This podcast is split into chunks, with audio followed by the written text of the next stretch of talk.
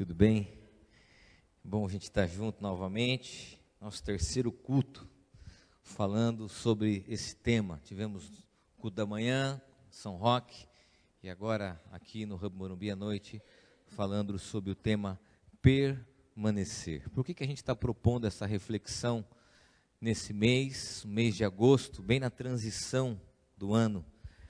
Muitos de nós se veem diante dos sonhos e dos projetos que nós fizemos lá no início, e a gente se vê naquela avaliação se ainda vai dar tempo de que as coisas se realizem. Né? A gente está correndo contra o tempo para que em 2019, 2018, perdão, as coisas aconteçam, porque logo logo já vai começar a surgir aquela expectativa de que só o ano que vem, né? nos próximos meses, nós vamos empurrar os projetos para o próximo ano. Então, nós estamos correndo, agosto e setembro, são dois meses estratégicos no ano, para que tudo aquilo que nós planejamos, sonhamos, saia do papel. E esse tema permanecer é um reforço, um estímulo, para que a gente continue diante daquilo que Deus colocou no nosso coração e a gente não desista, a gente não mude, mas se mantenha convicto do propósito de Deus para mim e para você. Por quê? Porque a gente muda de projeto a todo momento, porque a gente muda de relacionamento a qualquer circunstância, porque a gente muda de comunidade, porque a gente muda de trabalho, diante das circunstâncias adversas, diante dos desafios, é muito comum nós, seres humanos, optarmos inicialmente em mudar do que permanecer e enfrentar esses desafios. Isso faz parte da nossa natureza. O primeiro recurso que nós temos diante de uma dificuldade, sabe o que é? Desistir. O segundo recurso, procrastinar, enrolar. E o terceiro recurso, muitas das vezes, lá em último, é a gente enfrentar. E o desafio para nós da fé cristã, diante de muitas circunstâncias, é permanecer. Não fugir, não mudar, mas enfrentar os desafios que nos surge. Nós falamos no domingo retrasado sobre o desafio de ter coragem no mundo de receios. Ter coragem. Deus sussurrando a nós ser forte e corajoso. Não dizendo isso para pessoas que são másculas, que têm consciência da sua capacidade, mas Deus dizendo isso para pessoas frágeis, convictas das suas limitações. Deus dizendo: ser forte e corajoso. Semana passada falamos sobre não temer no mundo de justificativas. Ter a consciência de que Deus está no final da nossa trajetória, no final da nossa narrativa, dizendo: pode vir, não temas. Não temas. Deus nos convidando a descansar no teu cuidado e a descansar no propósito dele para a nossa vida, ao ponto de dizer: não temas. E hoje eu queria falar sobre o desafio de crer no mundo de dúvidas. Como ainda crer no mundo de dúvidas? E aqui eu preciso fazer uma introdução breve, antes da gente ler um texto bíblico e considerar a partir da palavra. Nós vivemos hoje dias de dúvidas e incertezas. Talvez a palavra que mais nos traga essa compreensão é o neologismo chamado pós-verdade. Talvez você já tenha visto isso nas redes sociais, talvez você tenha lido alguma coisa a respeito disso, desse termo pós-verdade. Qual é a característica principal da pós-verdade? Primeiro vem a dúvida, depois a gente vai saber se aquilo é de fato verdade ou não. A desconfiança vem como um ato inicial. Primeiro, a gente vai ver a aparência daquilo, julgar se aquilo aparentemente é certo ou errado, para que depois a gente possa avaliar se aquilo é de fato verdade. Primeiro as evidências, depois as provas. Então é muito comum na pós-verdade a dúvida pairar sobre os ambientes e as esferas da nossa vida. Vou dar alguns exemplos para a gente entender. A gente olha para um político, por exemplo, todos são corruptos. A gente olha para uma relação profissional de trabalho, primeiro a gente tem o quê? Dúvida. A gente tem receio. de que aquela pessoa, de que aquela circunstância é real ou não. Em tudo é assim. Num relacionamento que você talvez esteja se envolvendo afetivamente, quando você conhece, você, ah, mas será que é verdade? Será que ele é tão bom assim? Será que, irmão, eu vou devagar, porque eu já sofri demais, então eu tenho dúvida. Às vezes na igreja é muito comum isso. Você está aqui me ouvindo e assim, peraí, vamos ver até onde esse cara vai.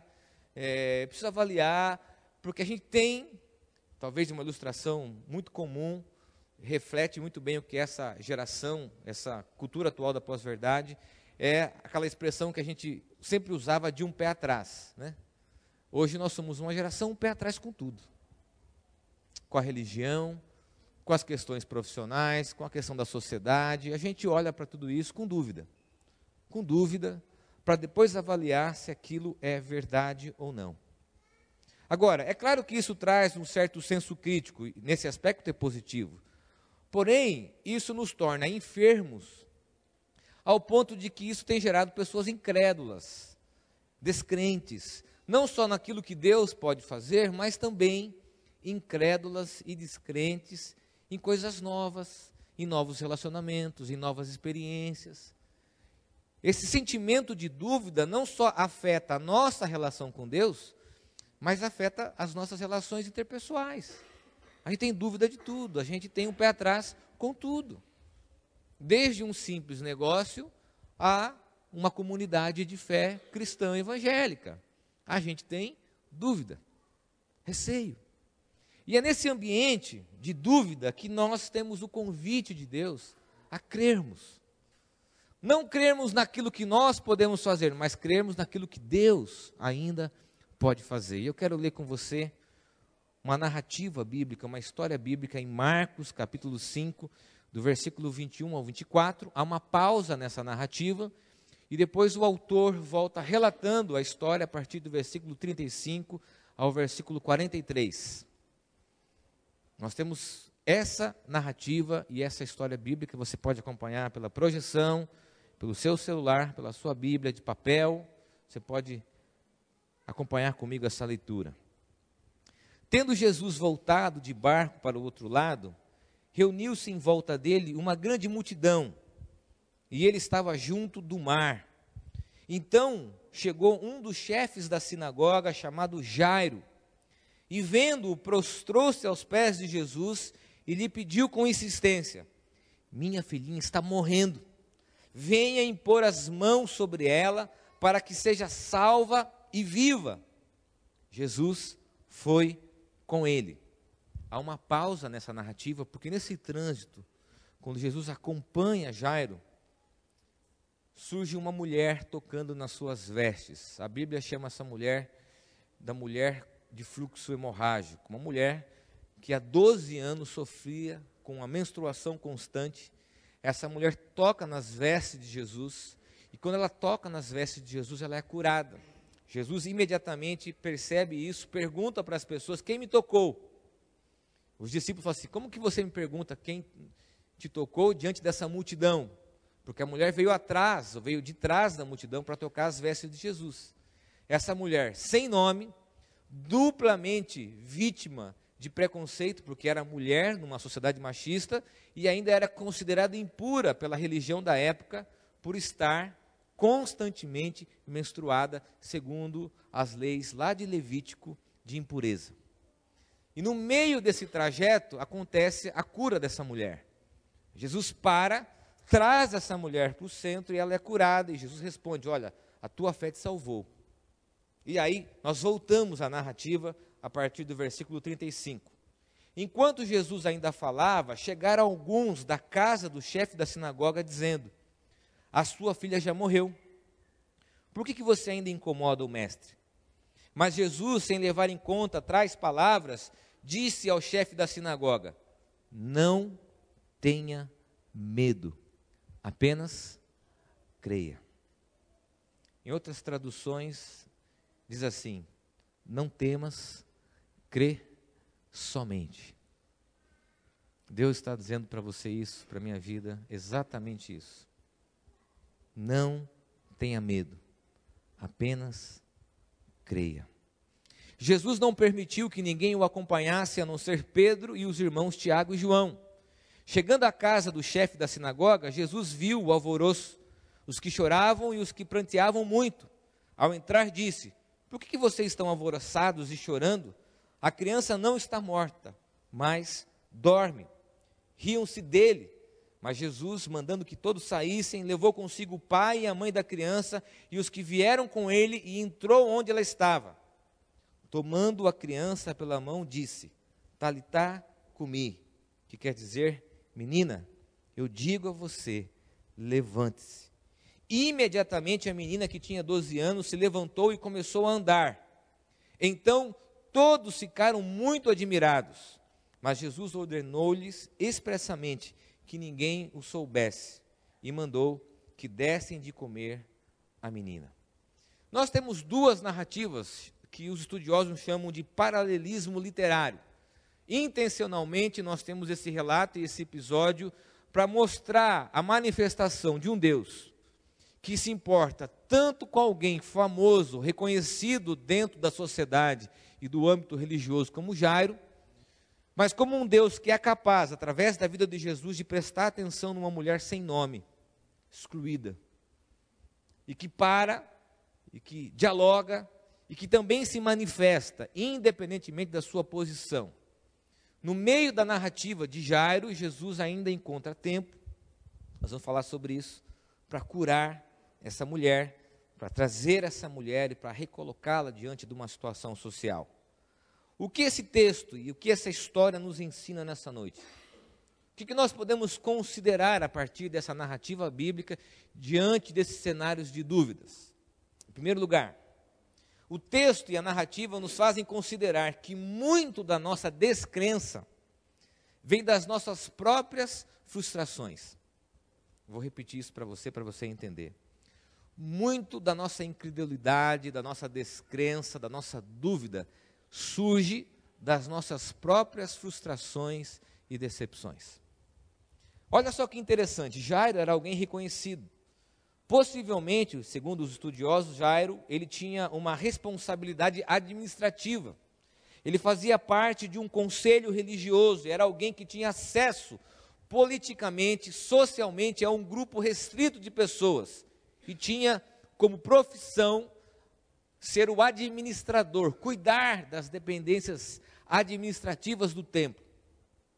Para Jairo ir ter que buscar em Jesus a solução para sua filha, é porque a sua religião, aquilo que ele fazia, não tinha suprido.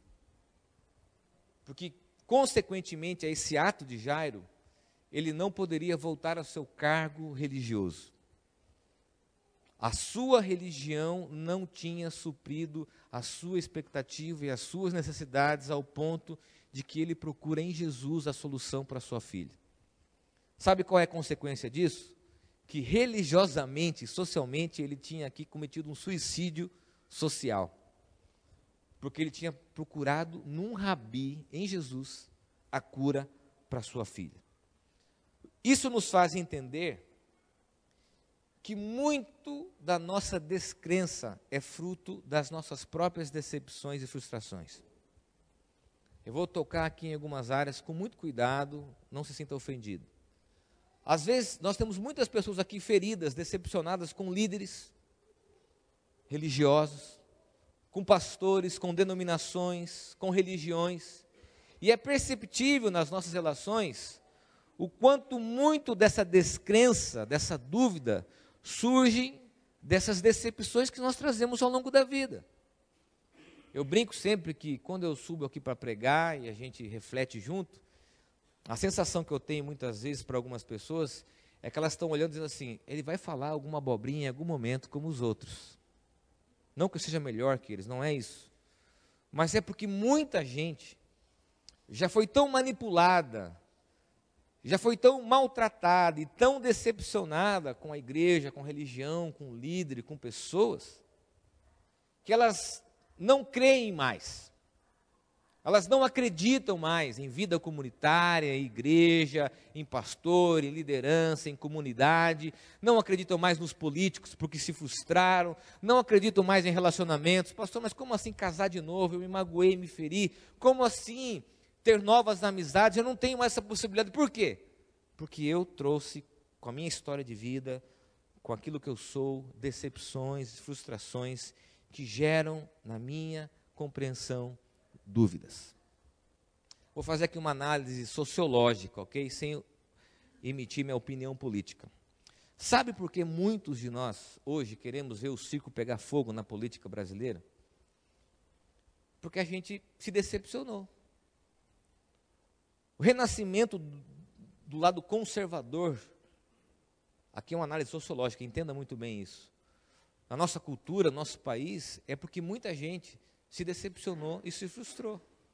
A pós-verdade, esse ambiente de dúvida, acontece fruto das nossas próprias decepções. Não só nesses níveis de relacionamento, mas também numa esfera maior. Há muita gente hoje aqui me ouvindo, decepcionada, frustrada, que diz assim: Pastor, eu já não acredito mais, eu já tentei tantas possibilidades, hoje isso não me sensibiliza, isso não me toca, isso não me move. Venho aqui, participo canto, ouço canções bonitas, ouço uma palavra de Deus para a minha vida, mas isso não toca, isso não me move, não faz com que eu creia como eu acreditei um dia. Nós estamos exatamente descrentes com essas estruturas e com esses relacionamentos à nossa volta. Agora, há um convite de Deus para a nossa vida diante desse cenário de incredulidade, de pessimismo, de dúvida. Ricardo Gondim diz o seguinte: crer contra a esperança, e aqui nesse sentido a esperança não é o aspecto positivo da esperança, mas o sentido de que as pessoas também esperam coisas ruins. Crer contra a esperança, isto é, crer mesmo quando a esperança parece um absurdo. O desafio e o convite de Deus para nós é crer, mesmo que o cenário e a nossa história de vida nos aponte o contrário. Agora, diante disso, surge o que Tim Keller fala a respeito da amargura. Preocupação é não crer que Deus fará tudo certo, e amargura é achar que Deus não percebeu o que se passava. A gente está assim, amargamos. A gente não tem a possibilidade mais de viver coisas novas a partir das nossas próprias experiências. Tem sido para mim uma experiência muito marcante nesses últimos três, quatro anos de ministério, a quantidade de pessoas decepcionadas, frustradas, e como elas trazem essas experiências como um óculos que não as permite ver coisas novas e experimentarem novas experiências. É impressionante.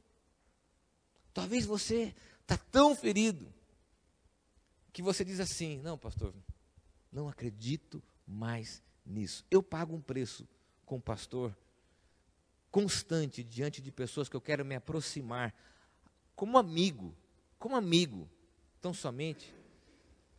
E essas pessoas visivelmente querem um, uma distância, dizendo assim: pô, esse cara vai entrar na minha vida, vai querer opinar se eu posso namorar, se eu posso comprar um carro, é, se eu posso fazer isso. Eles acham isso. Que eu vou fazer isso. E eu não quero, eu quero apenas amizade, relacionamento. Mas eu compreendo que muitas dessas pessoas trazem experiências e decepções e frustrações pessoais que as impedem de crer novamente. Qual é o convite? Não permitir que isso atrapalhe a nossa vida. Qual a aplicação dessa consideração? Eu quero ser muito sincero para você e pedir que você ouça isso. Não considere suas frustrações como verdade e nem como medida para futuras experiências.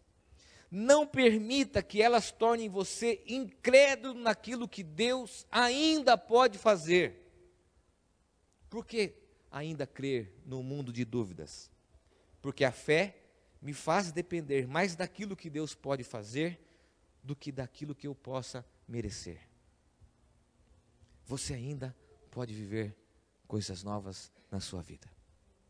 E isso é um convite de fé. Segunda consideração do texto.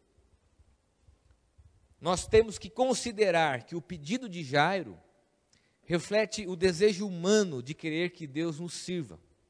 E é interessante o início dessa narrativa, porque ele chega e fala assim: Jesus, a minha filha está morrendo. Vamos lá agora. Chegando lá, o Senhor vai fazer exatamente assim. Você vai impor as mãos sobre ela, porque era o costume da época, segundo alguns curandeiros, ou dar um pedaço das suas vestes, ou impor as mãos para que a pessoa fosse curada. E ele chega para Jesus, já estabelece um rito, um processo. Jesus, ó, vem comigo, você vai chegar lá e vai fazer exatamente o que eu quero que você faça. E isso reflete muito do nosso comportamento, porque nós queremos que Deus faça exatamente aquilo que nós pedimos. Nós queremos que Deus nos sirva, e talvez muita gente veio aqui hoje frustrado, decepcionado e querendo que Deus realize os seus sonhos, os seus projetos, a sua maneira e a sua vontade. Tem muita gente que pede para que Deus aprove as suas ideias, dizendo assim: Deus, você não precisa fazer nada, não controla, não, não estabelece a tua vontade, não, não, não, só, está aqui, o projeto está esse, o plano está aqui, o planejamento estratégico está aqui, só cumpra, está tudo pronto. É isso que a gente quer. Que Deus faça exatamente como a gente quer que Ele faça. Jairo demonstra na sua atitude a limitação humana diante das circunstâncias da vida, quando elas fogem do nosso controle. Há um desespero de Jairo, porque aquela situação com a filha fugiu do controle dele, e ele quer, porque quer que Deus faça segundo os seus próprios desejos o que tem de pessoas descrentes, incrédulas, porque compreenderam Deus de uma forma equivocada, porque foi apresentado a elas pela religião um Deus que é uma máquina de refrigerante, um Deus que é aquele Pai que só realiza os nossos desejos de acordo com aquilo que a gente quer. Muito parecido com o Papai Noel. Infelizmente, essa é a verdade. Um Deus que a gente fala assim, Senhor, eu quero. Senhor, eu determino. Aliás, essa expressão nem tem nos textos bíblicos. Senhor, eu reivindico. Como se nós tivéssemos direito a alguma coisa, ao ponto de que Deus se torne essa máquina, quase como uma inteligência artificial, nos servindo, sem considerarmos a Sua vontade. E aqui nós temos um grave problema. Tim Keller diz algo muito sério.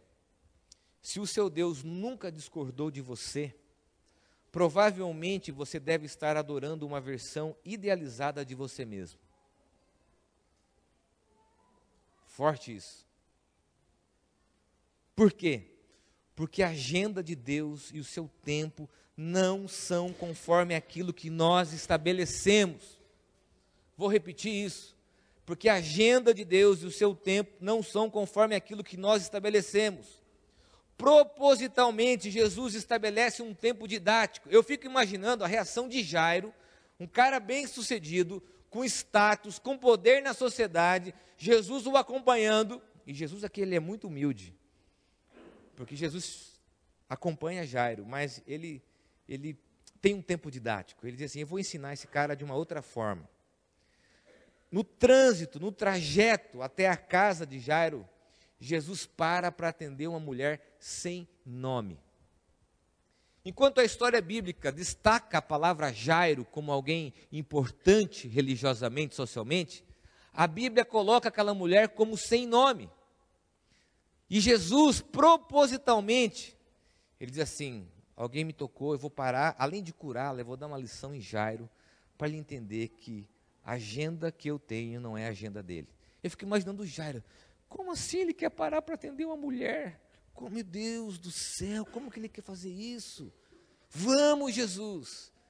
Ela é impura, ela é segregada, ela está atrás da multidão, estar atrás da multidão, segundo os evangelhos, é ser alguém excluída, que ninguém via.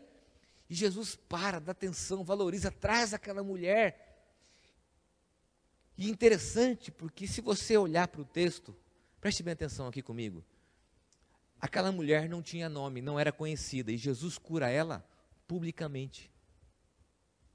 Jairo era conhecido publicamente, mas ele cura a filha de Jairo no privado. Olha que didática de Jesus. Jesus diz o seguinte: ó, para esse cara que é famoso e conhecido, o milagre vai ser no privado, na vida íntima.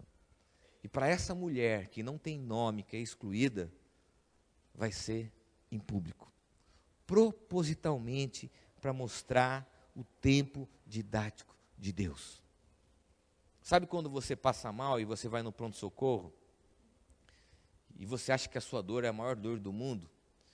E você entra naquela triagem, e aí a auxiliar coloca uma etiqueta verde e você espera que ela coloque a amarela, a vermelha, e quando você sai, você olha naquele banner e você vê lá categoria verde de duas a quatro horas de atendimento.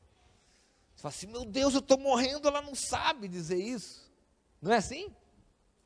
Quando a gente vai lá e, e, e a gente não é atendido e não é categorizado como a gente espera. Eu fiquei muito tempo no hospital e, e visito a emergência muitas vezes por causa do meu filho. As pessoas que mais entram fazendo barulho, escândalo, gritando, depois de 30, uma hora, duas horas, saem quietinhas, envergonhadas pelo escândalo que fizeram. Porque tem na sua agenda pessoal estabelecendo para Deus aquilo que é importante e a prioridade, e Deus está dizendo para você o seguinte: eu tenho o meu tempo e a minha vontade. Deus está dizendo o seguinte: que ele não faz nada antes ou depois, ele faz no tempo certo. Talvez você está angustiado, brigando, achando que Deus não está te ouvindo. Será que o tempo do meu ministério? Será que o tempo daquilo que eu faço, de relacionamento? Senhor, olha para mim, me atende, olha a minha agenda, olha aqui. E Deus está dizendo: Eu não faço conforme a sua agenda, o seu tempo, mas eu faço conforme a minha vontade no tempo certo como isso é angustiante para nós. Mas é esse o convite de crer num mundo de dúvidas. Esse é o convite de Deus para pessoas ansiosas e ansiosos como nós. Deus está dizendo para você: eu tenho o meu tempo, eu tenho a minha agenda, e para mim, todas as pessoas são importantes, prioritárias. Não é porque alguém tem um status social ou porque uma outra pessoa é inferior, excluída. Todos têm valor diante do reino. Todos têm acesso à graça, ao amor, à atenção de Jesus. E propositalmente, eu creio nisso, propositalmente Jesus para para atender aquela mulher e para mostrar para Jairo que a agenda de Deus, que o tempo de Deus não é o nosso tempo. É isso que nós precisamos ouvir. Que o tempo de Deus não é o nosso tempo. Terceira e última consideração. O texto nos faz considerar não aquilo que eu posso fazer, mas sim o que Deus pode fazer. Há um trajeto nessa narrativa, Jesus coloca o seu tempo pedagógico, e quando Jesus chega na casa de Jairo, eu imagino a cena, ok? Eu vou colocar aqui a minha compreensão sobre o texto, para não ferir o texto. Jesus se dirige a Jairo, naquele momento de choro, de dor, de angústia, ele diz o seguinte: Jairo, não tenha medo, apenas creia. Sabe o que eu imagino, didaticamente? Jairo, ali naquela cena, querendo que controlar, desesperado, tendo motivos para se desesperar. Jesus dizendo assim: Jairo, o seu local é aqui. Meio que afastando Jairo, dizendo assim: Jairo, eu estou no controle. A sua função nesse cenário, nessa narrativa, não é mandar, é crer. Quando Jesus diz isso, Jairo, não tenha medo, você tem motivos para ficar desesperado, é sua filha.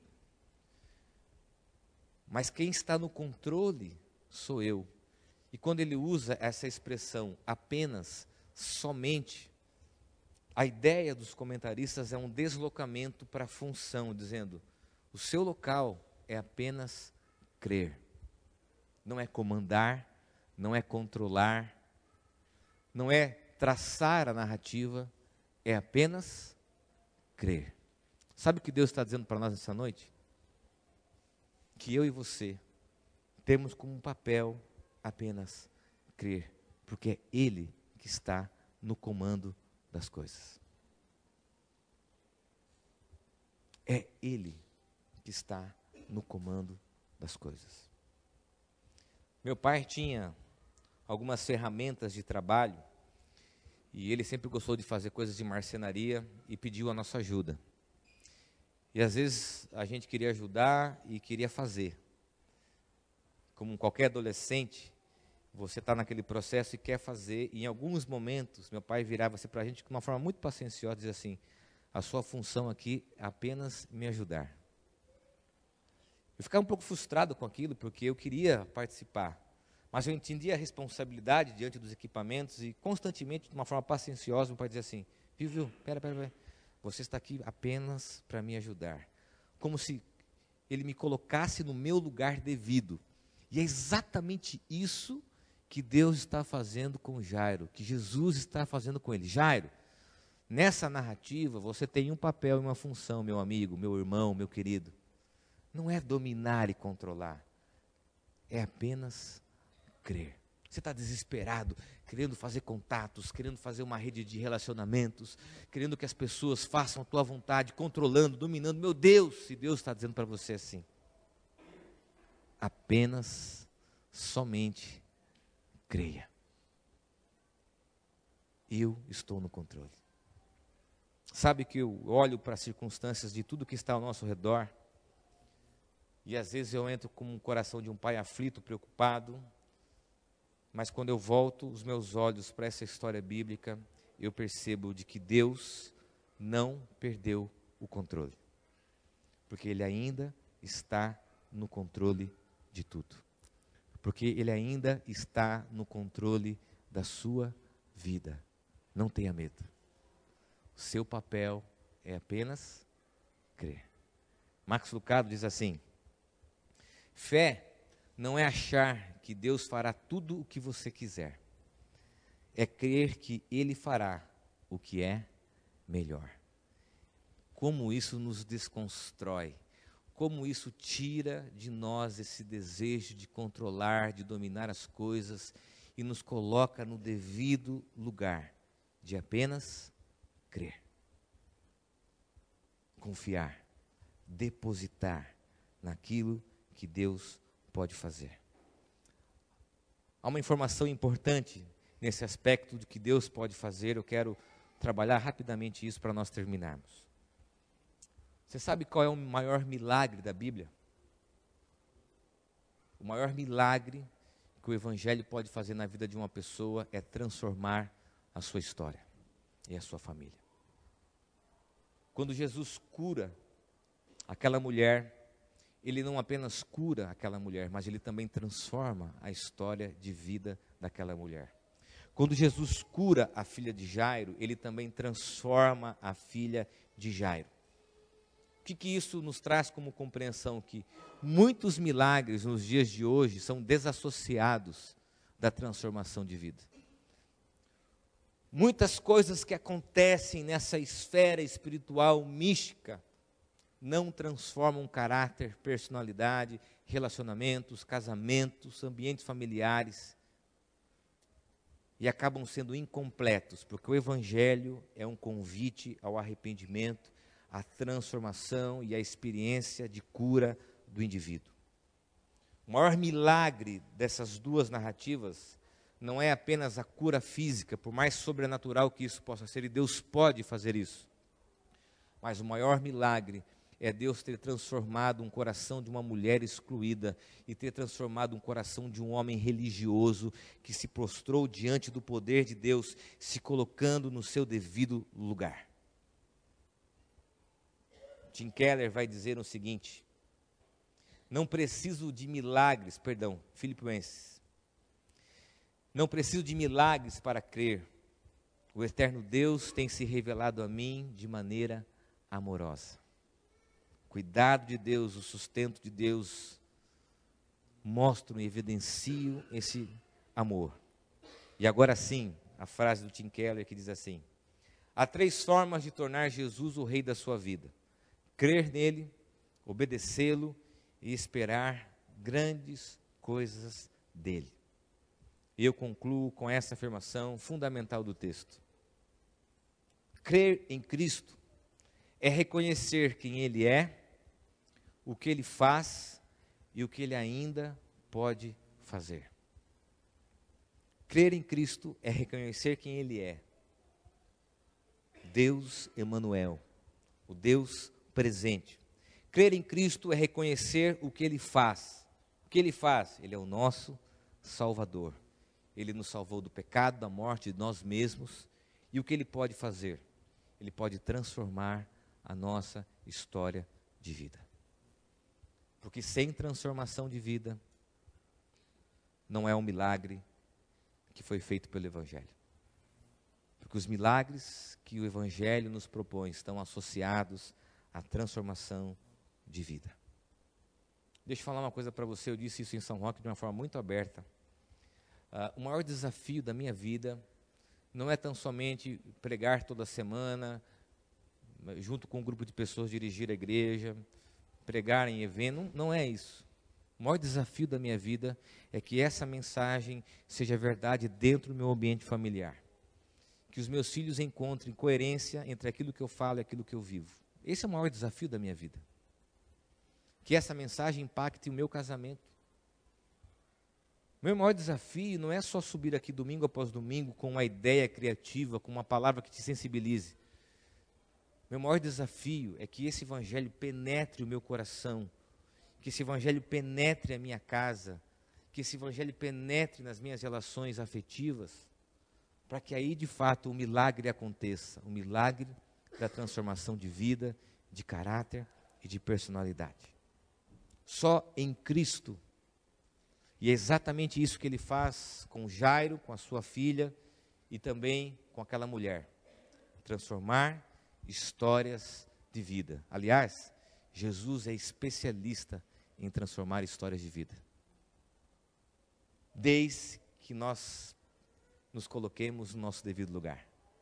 Desde que a gente entenda o nosso papel nessa narrativa de apenas crer e deixar que Deus trabalhe em nós quero terminar dizendo o seguinte: o Evangelho e a história de Jesus nos relata duas promessas que ele faz dirigida aos seus discípulos.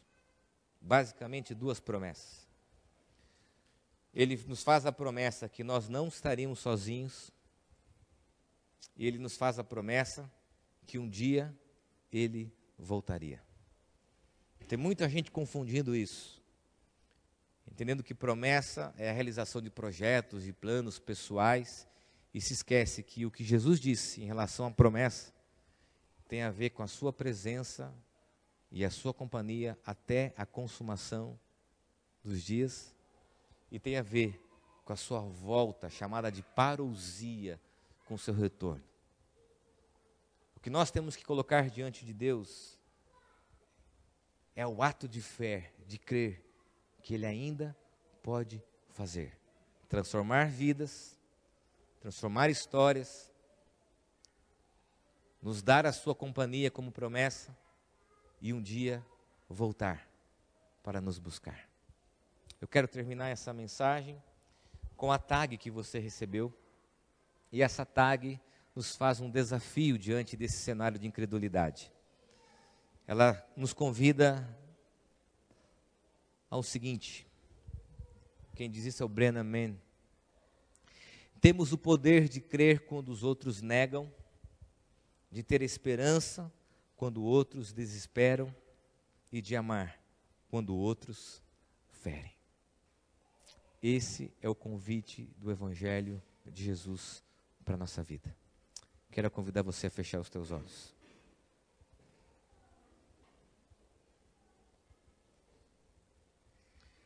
Deus nos trouxe aqui essa noite para dizer o seguinte: Seus motivos podem ser reais para suas preocupações, para os seus medos, para o seu temor. Os de Jairo eram reais. Os de Jairo eram convincentes, a sua filha estava morrendo. Mas mesmo naquele momento de dor, Jairo demonstra o sentimento humano de querer que Deus sirva, de que Deus controle, e Deus diz para Jairo, Senhor, Jairo, o seu lugar é aqui. O que cabe a você é não ter medo e crer somente. Deus está dizendo a você nessa noite. Para você que um dia se decepcionou, você que se frustrou, você que se magoou e que não vê mais perspectivas de coisas futuras. Deus está dizendo: crê somente, apenas creia. O seu local, o seu lugar, o seu papel, a sua função e a minha função é não temermos e apenas confiarmos naquilo que Deus pode fazer. O que Ele pode fazer? Transformar histórias de vida. Ele pode curar? Sim. Ainda hoje? Sim. E mais do que isso, Ele pode transformar vidas, histórias, casamentos, relacionamentos, frios, transformar a vida de filhos e filhas, transformar ambientes. Ele pode. Ele pode. E Ele está dizendo para você assim: apenas creia. Senhor, tira de nós toda a prepotência e toda a arrogância de querer que o Senhor faça segundo os nossos próprios desejos e vontades. Tira de nós, ó Deus, frustrações, decepções constantes, que muitas das vezes nos afastam e não nos permitem viver coisas novas. E Senhor, traz ao nosso coração a esperança ainda de crer e de apenas depositarmos naquilo que o Senhor é, naquilo que o Senhor faz e naquilo que o Senhor fará pela tua vontade. Tira a nossa ansiedade, tira o desejo de controlarmos tudo e nos coloca, ó Deus, no devido lugar de apenas crermos em Cristo, crermos na tua companhia, crermos na tua volta e crermos que o Senhor pode mudar a nossa história de vida. Há muitos aqui, ó Deus, desanimados, há muitos aqui que querem jogar tudo para o alto, desistir, mudar, e o teu convite nessa noite é para que apenas possamos crer. Crer tudo ainda está debaixo do teu controle. No nome de Jesus é que eu oro. Amém.